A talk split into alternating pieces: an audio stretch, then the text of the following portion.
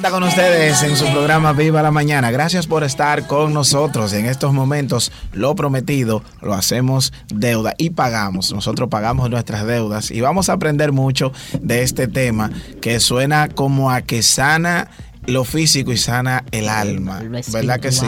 Porque es eh, medicina entre libros, ¿verdad que sí? entre medicina y entre libros. medicinas y libros, así es. Qué, bonito suena ese tema, señor. Poético. Qué, poético. Anote, profesor. Pero eso habla de la versatilidad del ser humano. Porque de extremo a extremo eso. Claro, eso habla de lo versátil que puede ser un ser humano. Grande para llenarlo. Claro. Oye, tú eres cirujano estético, señores, y, y es escritor, pero también investigador ¿Cuántas cosas podemos hacer cuando nosotros entendemos nuestras capacidades y nos preparamos? Porque para eso hay que prepararse también. Tenemos aquí, señores, al doctor Juan Guaroa Ubiñas Reinville. Ya dije que es cirujano estético y también un escritor. Bienvenido a Viva la Mañana.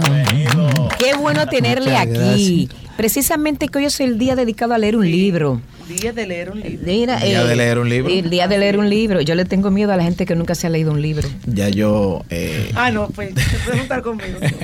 ¿Y Se puede juntar conmigo. Claro, porque yo sé que tú has leído. Entonces, vamos a hablar. Vamos, mira, el invitado está aquí. Gracias de verdad por estar en Viva la Mañana. Señores, él es el padre, ¿se puede decir? Yo lo puedo decir.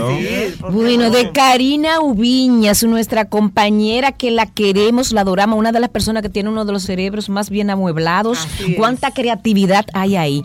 Pero el asunto es que yo me pongo a pensar que las cosas vienen también heredadas y también vienen modeladas, las dos cosas. Entonces yo creo que ahí por ahí va. Entonces que yo le felicito de verdad por ser el padre de, Karina, a quien queremos muchísimo. Karina con los niños, señor, el programa de Karina aquí ha trascendido siempre, siempre. Y la felicitamos a ella por haberle dado un padre como usted. Ah, como usted, exacto. Las, dos cosas, las dos cosas, de verdad. Es así. Vamos a ver, ¿de dónde viene su pasión por escribir? Sobre todo. Primero es dar las gracias, gracias porque ustedes me hayan buscado, ¿no? Porque esto es un medio muy bonito esa es la palabra que me sale, muy bonito, en el sentido de que en este país pues una belleza de, medio. Permíteme decirte que Karina me sorprendió a mí una vez cuando decidió hacer un periódico a mano y venderlo por el por el barrio donde ella vivía. y Karina, yo no recuerdo qué edad tenía, pero era una niña, unos 12 años por ahí haciendo su periódico a mano. Y yo decía, la brega que te da ese, periódico a mano, pero nomás podía hacer como cinco, como cinco periódicos. Qué precoz. Tenía ese tipo de cosas. Y además, Karina tenía un combo que metía dentro de una camionetilla que yo tenía en una sonda, una sonda de dos cilindros que trajeron al país, al país una vez, que la tuvieron que descontinuar pequeñito. Pequeñito, pero ahí metía Karina, todas las muchachitas del vecindario. Y ya tú sabes. Imitaba a todos los viejos campesinos, porque nosotros siempre hemos viajado mucho a los campos. ¿eh? Todos los viejos campesinos eh, de San Cristóbal. Había un loco que pedía 15 cheles pero era 15 cheles en, 3 de a 5. Si tú le dabas, por ejemplo, una de a 10, ¿eh? una monedita de 10 y una de 5 que había en esa época, no lo cogía, matarlo, pero tenía que ser 3 de a 5. 3 de a 5. Y así cuando eso fue allá en el campo, en un campo, y cuando está en casa de noche la oigo yo con todas las amiguitas de que, pero tienen que ser 3 de 5, porque todo lo repetía. Le imitaba. Sí. Yo decía, ¿qué tú me vas a dar, papá? Le digo, esa estrellita que está allá. esa es tuya. O sea, que, o sea, que esa imaginación que ella tiene, esa creatividad. Eso vino de. Eso se cultivó. Eso se cultivó. Esta misma fue que la. ¿De gusta su cafecito ahí, Maciel? Este, nuestro director Rafael Menoscar, pues le saluda eh, un fuerte abrazo y que se complace de que usted esté por aquí con nosotros. Ah, pero eso es mutuo con mi amigo Menocal. Entonces, eh, eh, esa, esa, esa pasión, volviendo a eso, por la por escribir, ¿cómo nace? O sea, ¿nació primero que ese amor por la medicina o nacieron juntos? ¿Cómo se mezcló eso? Mira, médico iba yo a ser. Desde yo tengo un hijo que todavía no sabe qué especialidad va a coger. Es médico Sí. y hizo pasantía y todo, pero todavía, ¿m? pero médico iba yo a ser desde pequeño. A los cinco años, el médico que me atendía a mí me decía colega, ¿Y por qué le decía colega? porque yo le decía que yo iba a ser médico, igual que Ahora era una figura muy interesante, ese personaje. Eso era en San Cristóbal, el doctor Sheffer. Ese señor era un militar, vestido de militar en esa área de Trujillo, que eso hay que saber que había una disciplina en ese sentido. Y entonces ese hombre andaba en un eh, Chevrolet canadiense decapotado. ¿Sabes? En esa época. Era un hombre elegante. Y, y- imagínate, era el poder y la Toda una figura. todo un personaje. Y entonces después tocó la circunstancia de la vida, de que estando yo haciendo la pasantía, vamos a decirle en San Cristóbal, en el Pina de San Cristóbal, en el Hospital Pina, que fue donde yo me formé primero, a él le tocaba dar la consulta de pediatría en una habitación y a mí la consulta de pediatría en la otra habitación. Oigan eso, cuando él era el pediatra del pueblo. Entonces yo le decía a la muchacha que entregaba los folders porque él estaba viejito y así como ando yo ahora así de baratadito, cansadito. Pero no tanto así, andaba peor. Usted tiene, esa usted tiene escalera mucho y- ánimo. ah, Eso no es así. No se ponga Entonces así. yo le decía a la muchacha que entregaba los récords, le digo, miren, deme más récords a mí, que está muy viejito, démelo a mí para facilitar la vida al doctor Sheffield, que yo lo quería mucho. Así la vida. Era el, pro- el médico mío y después yo le quitaba a los pacientes a él para que él no pasara trabajo. De colegas. De ahí. colega. Entonces después usted hizo especialidad en, en medicina estética. No, después de eso, tú sabes que el hospital Pina de San Cristóbal era la escuela, de, era un hospital escuela. Inclusive los cirujanos que iban, que yo me acuerdo hasta de los nombres, que iban para Barahona, para esos lugares, tú sabes. Porque los cirujanos que había en esa época, te- en la cirugía se hacía muy limitativamente. ¿Tú comprendes?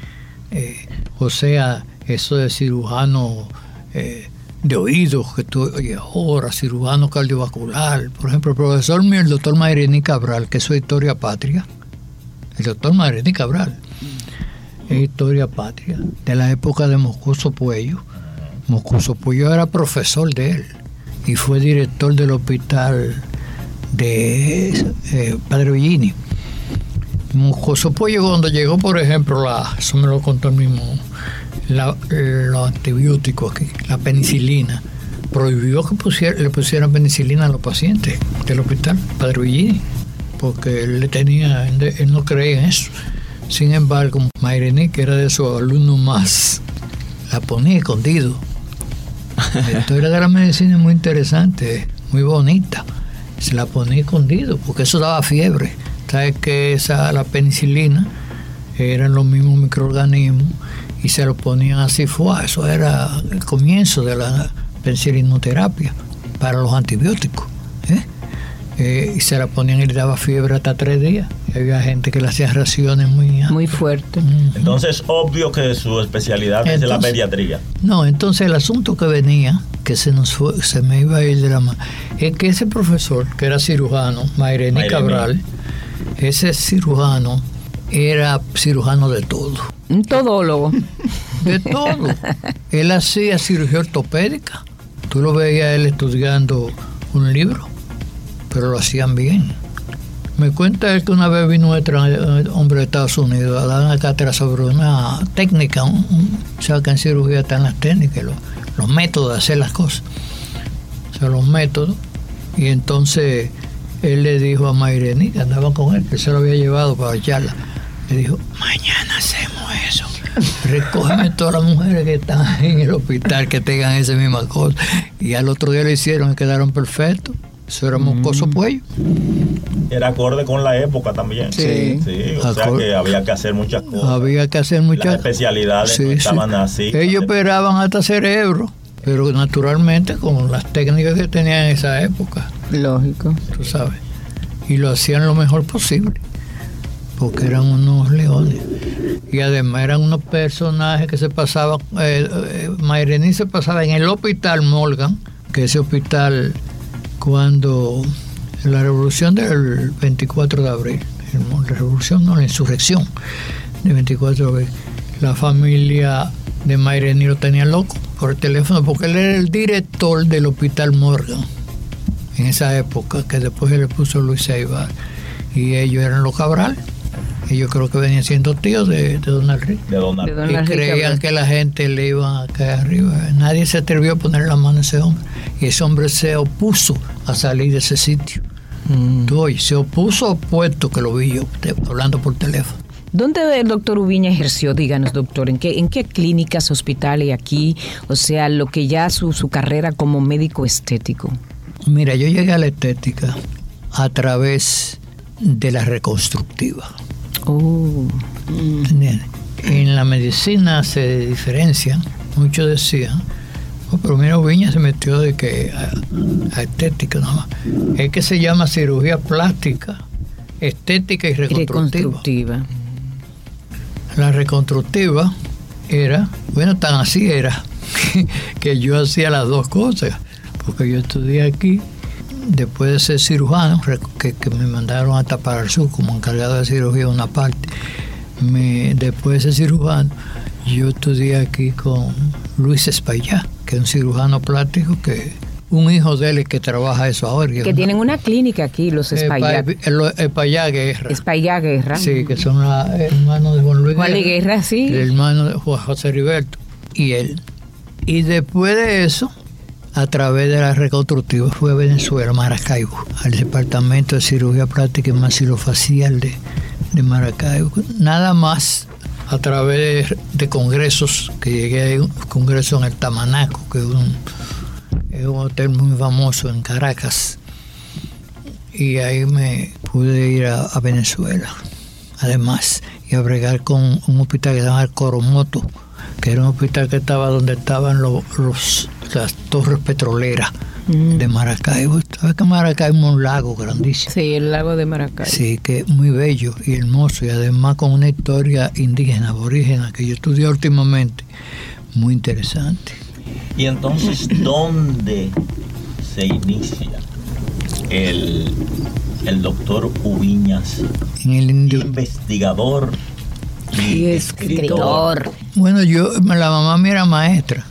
Mi mamá era maestra y me sentaba, si yo quería, en una silla a leerme, a, a que yo le leyera libros. Bueno, mire, yo estoy tomando un libro en la mano aquí que Maciel va a decir el título porque a mí me atrae tanto ese título. Debo mucho. hacer una aclaración de estos libros. Este tengo que llevármelo, porque nada más me queda. Ah. Ah, pero tú vas a regalar los Los- otros. Tenemos que los rifarlo sí aquí. voy a regalar. Tenemos que rifarlo. Tenemos que- bueno, Maciel, yo sé que tú querías. este se este. llama Leyenda Educativas Dominicanas, porque están escogidas.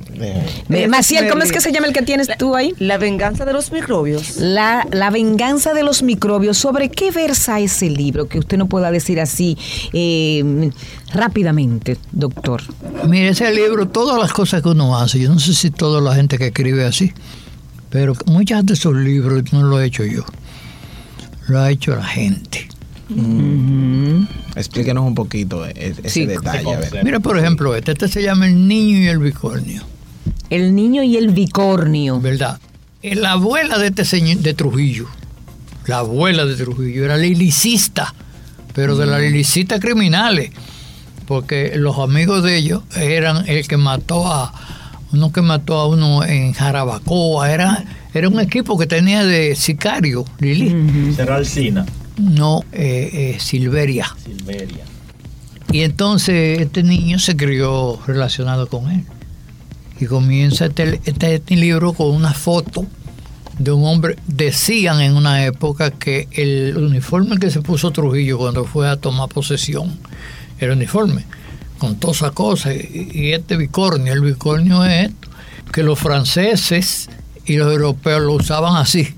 Napoleón, él se ustedes lo ven con, con la pluma del lado y lado. Sí, sí. Y Trujillo Un tipo de sombrero como de algo en la... en con plumas. Con y plumas y Entonces eso. Trujillo, eh, lo, eh, lo- ustedes ven toda la tropa francesa con sus cosas así. De oreja a oreja lo Eso lo utilizaba. puso. Sin Sí. embargo, él se lo puso así, él y Lili se lo pusieron así, y sabe Dios cuánto más. Entonces, este libro, por ejemplo, la infancia de Trujillo, cronológicamente, tiene sus errores. Eh, por ejemplo, que el padre Meriño fue a San Cristóbal tres veces, y yo puse dos aquí porque no lo conseguí ese dato. Que los, al hermano Trujillo le llamaban la pandilla de Pepito, porque Pepito era como le decían al papá y era muy travieso. Se robaban gallinas, se robaban todo un pueblecito Wow. como San Cristóbal. Fíjate que se mudaron todos los Trujillos de San Cristóbal. Cuando yo hice ese libro no encontré un Trujillo en San Cristóbal. En San Cristóbal no hay un Trujillo. ¿Y Sí. qué tiempo le tomó, por ejemplo, para hacer ese libro que, del que está hablando Este ahora? libro, eh, bueno, imagínate, como, como dos años diría yo. Pero eran dando... Investigando, Sí. buscando. como nosotros somos una familia de las fundadoras del pueblo y son maestros, sabes que el maestro trae poca contradicción y poca cosa. Y mi abuelo era un hombre muy eh, amigo de los campesinos, que por eso tuvo problemas con Trujillo. Tuve la ventaja de tener ascendencia en muchos hogares. Todos los hogares de todas esas ancianas. Bueno, una vez me cogió con unos lentecitos de oro cuando yo estaba operando. Que esos lentecitos tenían un agarre aquí atrás. Atrás tenía un agarre. Que no se te caía ni se te movía. Y yo tenía esos lentecitos para operar en cirugía. Tú sabes esos lentecitos porque no se movían. Los otros médicos tenían que estar con un setado puesto ahí. Y Para que no se cayeran. Y de oro lentes. Se me perdieron todos. Pero eso fue recolectado entre varias familias allá. Tuve la facilidad de penetrar muchos hogares y que me trataran con afecto Conseguir los testimonios. y conseguir los testimonios. Yo pasa, sí, y San Cristóbal para mí yo no voy casi ahora, pero eso es un, porque la mamá, la tía, una vez que con el segundo apellido mío habían siete, siete gente dando clase en San Cristóbal, Eh, con el Sí. Renville. con el Renvi, siete profesores, tres profesores. ¿De dónde es originario su apellido? Bueno, como yo te voy a decir, ellos llegaron de Haití. Mm. Pero ese apellido, supuestamente, ese, tiene, ese apellido tiene una historia en Dakota del Norte y Dakota del Sur. Porque ahí había un vendedor de piel, apellido Renville, así mismo se escribe. Claro. Y ahí hay dos, eh, ¿cómo que se llama? Condados con que llevan ese apellido. Pero esas relaciones nosotros no entendemos cómo van y cómo vienen. Sí. ¿Comprende? Y somos dominicanos, porque yo soy de lo que entiendo que nosotros tenemos que deshacernos, desapegarnos de toda Europa y, y de todos los lugares. Tenemos que ser nosotros mismos. Eso es verdad. ¿Comprende? Si no, no somos dominicanos. Si estamos pegados como usted vamos a mi casa, no, porque yo estoy desciendo de francés, yo desciendo No, de... no, dominicanos. No, no, no, no. no, no. Somos dominicanos, dominicanos de pura Nosotros cepa. somos de aquí, tenemos que hacer nuestra historia. Tenemos muchos defectos mirando para allá. muchos defectos y mucha tirantez y muchas cosas, porque aquí nosotros no nos hemos matado porque uno es evangélico y el otro católico. Sí. ¿eh? Y entonces esta de la, la leyenda. La leyenda me costó más de 10 años andando en los campos. Mitos, creencias y Mitos, leyendas creencias y dominicanas. leyendas dominicanas. Sí. Ah, ese está- Pero ese libro está muy interesante. Y además mira todas las- todas las cosas que dice ahí atrás. Eso es un tesoro. Se es ve, bien, se ve Entonces, voluminoso. eh, ¿cómo- cómo- cuál es el argumento de eso, el énfasis? O sea, es una... eh, eh, eh, Wow, pero mira- Según el título es varias cosas. No, es todas esas cosas que están ahí. Pero Esos son tiene- mitos divididos. Los primeros son los mitos de aquí, los segundos son las leyendas. Y ahí, ahí están las creencias de la gente. pero O sea, la leyenda, por ejemplo, la leyenda de la ciguapa. Sí, sí, esa leyenda de la ciguapa es la leyenda sí. Señores, miren, ese libro hablando. La mitos, creencias y leyendas dominicanas, profesor. Fíjense bien, es Merlin, Maciel, todos aquí, y quienes nos escuchan. Tiene ponderaciones aquí en la parte exterior. Fíjense bien de Franklin Franco, Frank Moya Pons, Roberto Casat, Emilio Cordero Michel y de Claudio Acosta, ponderaciones positivas. Entonces, yo te estoy hablando de escritores de fusto, intelectuales. Bueno, Roberto Casas. Este es un libro que si usted quiere, bueno, este, empiece a leerlo un día como hoy. Claro que sí. Empiece a leerlo un día como hoy. Oye, Volumen, oye, porque- día- porque, debes tener, pasa de las 300 páginas. Sí, sí, tienen 400 páginas. 400. Pero lo, lo que son buenos lectores, esos libros se leen rápido. Claro. No, porque ese libro, la además lectura. ese libro es de la leyenda. Por ejemplo, dice Jarabacoa y dice la leyenda que hay de Jarabacoa. Sí, muy, Muy interesante. interesante, Pedro Ay, el Cruel. Eh, eh, Pedro el Cruel. ¿de qué trata Eh? Pedro el Cruel. ese es el libro mío. Ya yo me lo cogí. No, ya, ese es el que no puedo Ese dejar. que no puede Pe- dar. Ah, ese es el que no puede dejar. Pedro- Ah, profesor. Lo, lo puede comprar. Pero no se compró tampoco. eh, en la Trinitaria hay uno. Uno Ah, Que solo. yo le dije, pónganlo ahí para que lo ¿De vean en la vitrina. edición, E- Gustavo? ese es reeditado, pero esa edición es del 2000. Esos son personajes Claro. y leyendas. eh, De que se lo cuentan a uno, por lo Sí, que eso que le digo, que ese libro no lo, hace, no lo hice yo, ese libro lo hizo Lo la hace el gente. pueblo, la Sí. gente. Lo- eh, algo, hay algo de, de Liborio. Sí, claro, pero yo De Papá Liborio. Papá Liborio. por Papá Liborio amanecí yo una vez en la cordillera central. Ajá. Sí, pues yo andaba con la familia mía, la familia mía de ahora, los más jóvenes de- del grupo de, de Karina, y andábamos ah, de donde mataron a Liborio. Y quería ver sitio.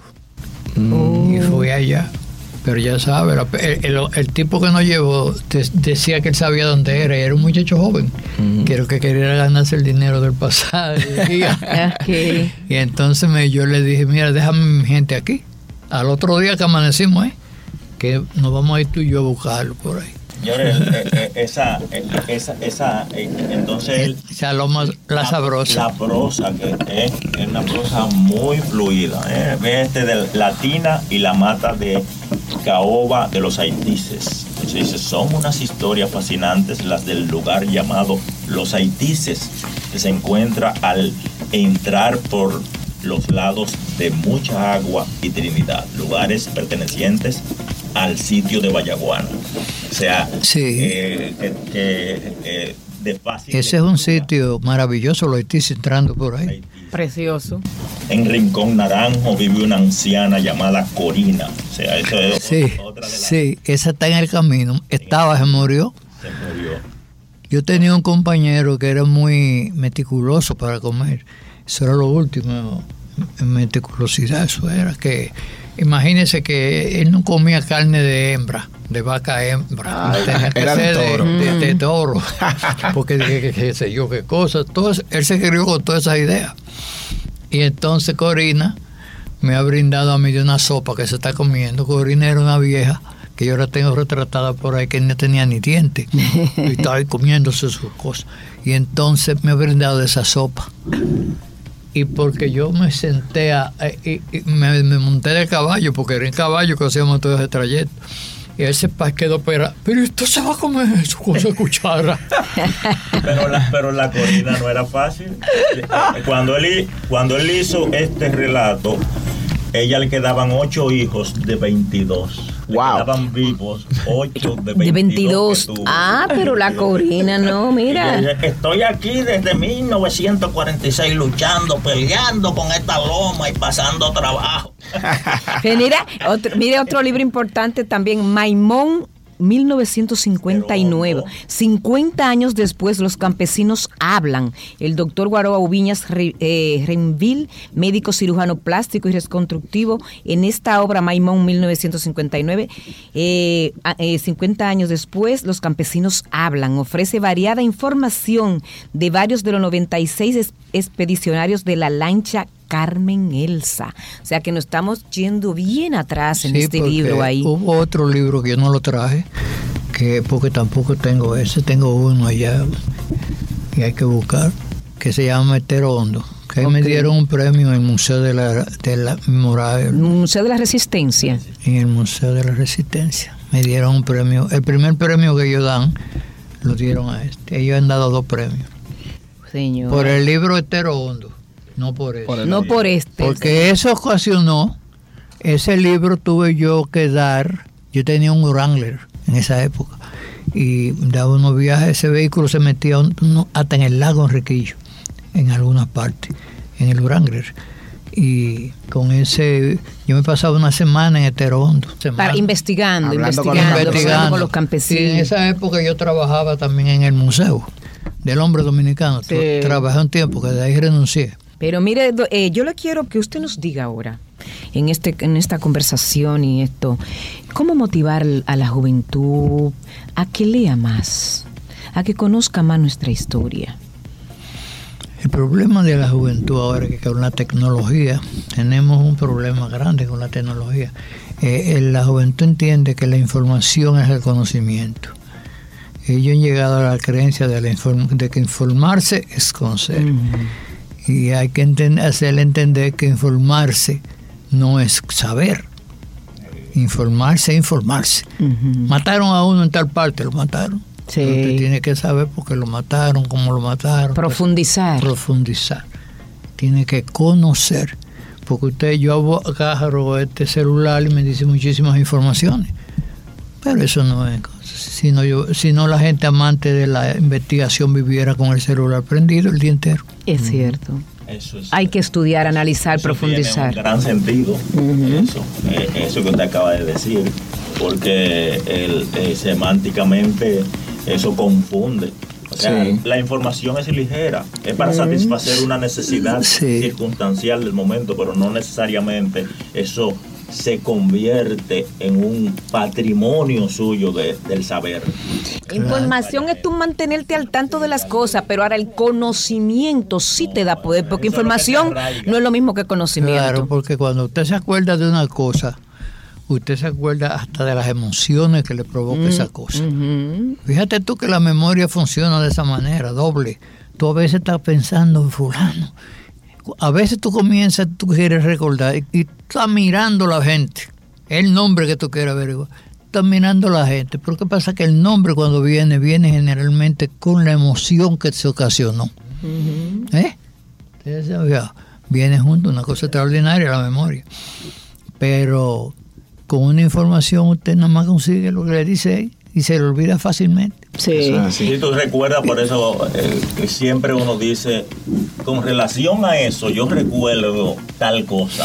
Yo recuerdo tal cosa. Bueno, el señor Menoscal le manda su saludo ahí, mire cómo lo está. mi- Ah, Gordito, viene, viene a saludarle por ahí. Do- doctor, eh, usted tiene, eh, los libros de ustedes, eh, de usted tienen un sentido histórico, todos eh, son libros de cosas que hemos vivido en nuestro país. ¿En algún momento tuvo algún inconveniente, ya sea político o en la zona de alguien que no quería dar alguna información por, por temor o algo así? Oh, Eh, sí. ¿Alguna anécdota que nos quiera, que no- nos quiera Sí, compartir? Claro. Muchas informaciones. Bueno, aquí, Bueno, pero aquí llega el señor Menoscal Reynoso, nuestro director, que está dando un saludo muy afable al doctor Juan Guaroa Uñas, que nos acompaña hoy aquí. Qué buena esta conversación aquí. Entonces Claro Merlin sí. le preguntaba así. Al- Si hay alguna anécdota que nos quiera contar de, de algún momento incómodo, ¿verdad? Que se pueda vivir, porque a veces hay personas que no quieren dar algunos datos por temor a que le pase Mira, algo. cuando muchacho, eh, he tenido casos de todo tipo.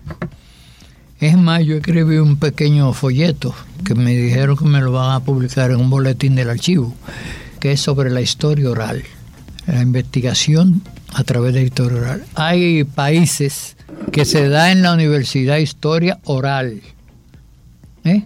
porque la historia eh, escrita, textual, es una cosa y la historia oral es otra. ¿Tú comprendes?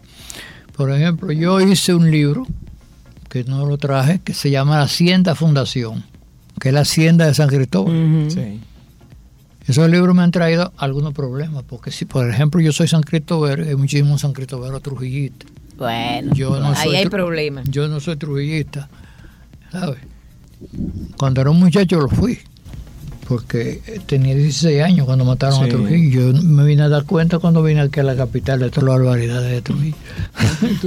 Pero yo a Trujillo lo conocí personal, de verlo ahí, eh, porque yo vivía metido en la hacienda mirando caballo y cosas.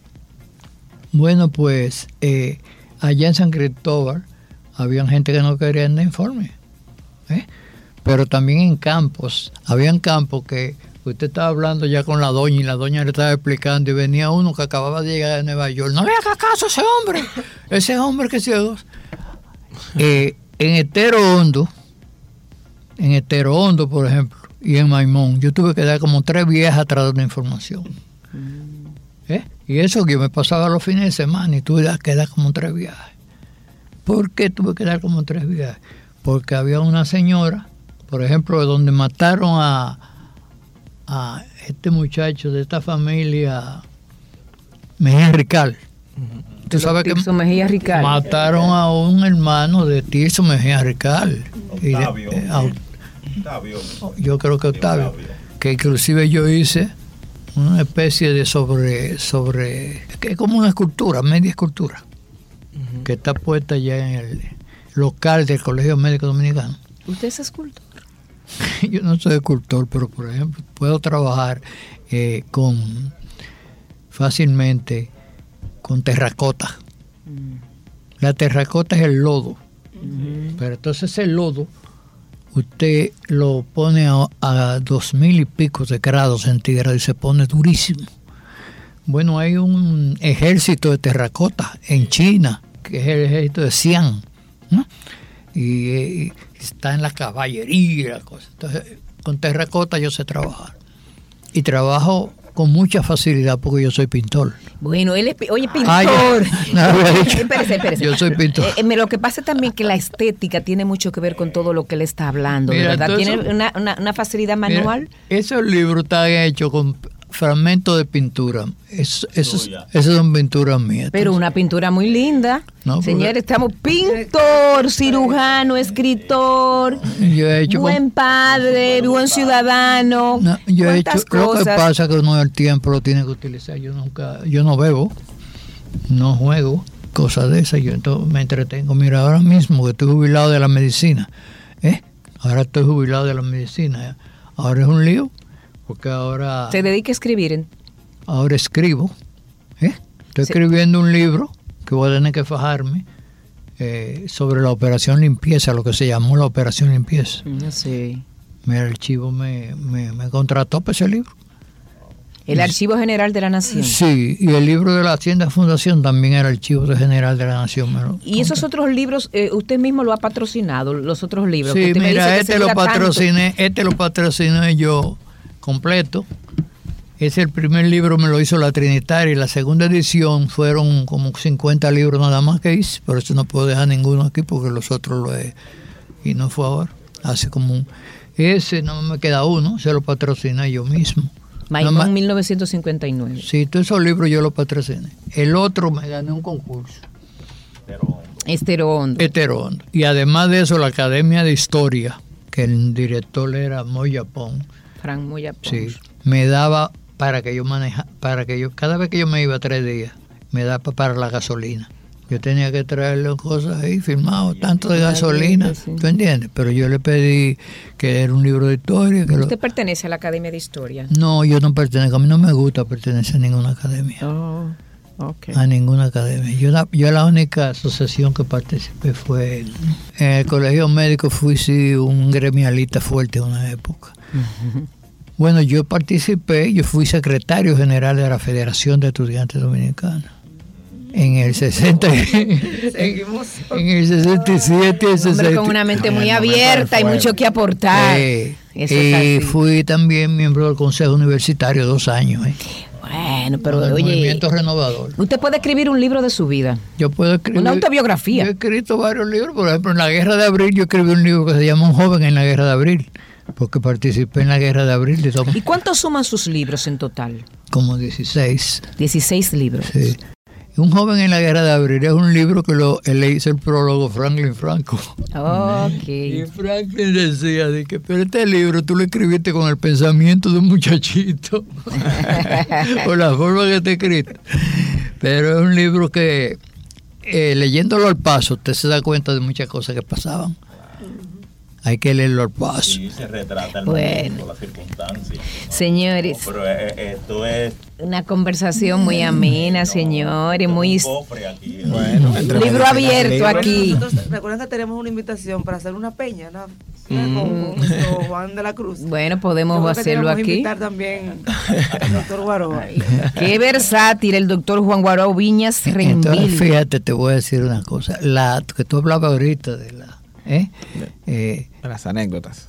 Ah, Yo me debo decirle que yo, por ejemplo, eh, yo, me presentaba como doctor en, en toda esta entrevista. Eso podrá ser un engaño, o no sé cómo se diría, pero yo- eh, era la forma que yo tenía, más asequible. Ahora yo he tenido facilidad siempre para juntarme con los campesinos y la cosa. Porque si hay algo que me marcó a mí mi infancia, ¿eh? Y que me, fue el amor a los campesinos. Sus raíces. Sí. Es así. Sí, Bueno, porque yo vivía en mi casa. En mi casa eh, comían como 17 gente, campesinos, en San Cristóbal. Porque mi abuelo fue, fue eh, mi abuelo trabajaba, era alcalde, ¿eh? y tenía una unidad de, con campesinos. Entonces yo era un muchachito blanquito, con el pelo suelto, ¿tú entiendes? Y eh, yo me la pasaba jugando entre todos esos eso, eso campesinos, que eran señores mayores que usaban en esa época, la gente no tiene idea, pero esa gente usaban hasta chaleco. El chaleco podía estar sucio, ¿eh? y el saco, porque a veces usaban unos chalecos, eh, era casi mil inglés que se usaba en esa época, casi mil inglés, podían andar con una chancleta y con un saco y un traje de cachemir inglés que de tanto andar de un lado para otro ¿eh? se desgastaba. se desgastaba, se ensuciaba y entonces se curtía como de- de- entonces ese, mucha- ese muchachito entre ellos ahí jugando Bueno, señores. Bueno, señores. Agradecer mucho a Juan Guaroa Ubiñas ya en esta parte final eh, de esta entrevista. Mucha historia, ¿verdad? Muchas cosas que decir de una persona que haya escrito 16 libros. Son muchas cosas de las que podemos contar. ¿Cuántas en vivencias? realidad. Y Un so- manantial de sabiduría. Claro, y sobre todo eh, un gran aporte a la historia dominicana para esos que no vivimos esos momentos, poder tener ahí en un papel escrito esos testimonios, ¿verdad? De gente que lo vivieron, porque era trasladarse a la zona, a hablar con las personas que vivieron una situación, y eso es muy importante. Así que un aplauso para Claro. esa obra importante para la historia dominicana. Como él bien dice, que son libros escritos por la gente, las Así vivencias es. de la gente, y él ha sido pues, el, el, el- el que lo ha plasmado ahí en esas hojas. Bueno, de verdad que sí, que muchísimas gracias, doctor Juan Guaroa Ubiñas Renvil, por haber estado aquí en Viva la Mañana. Las puertas están abiertas para hacer otra tertulia otro día. Nosotros tenemos que irnos al cambio porque aún queda muchísimo más en Viva la Mañana.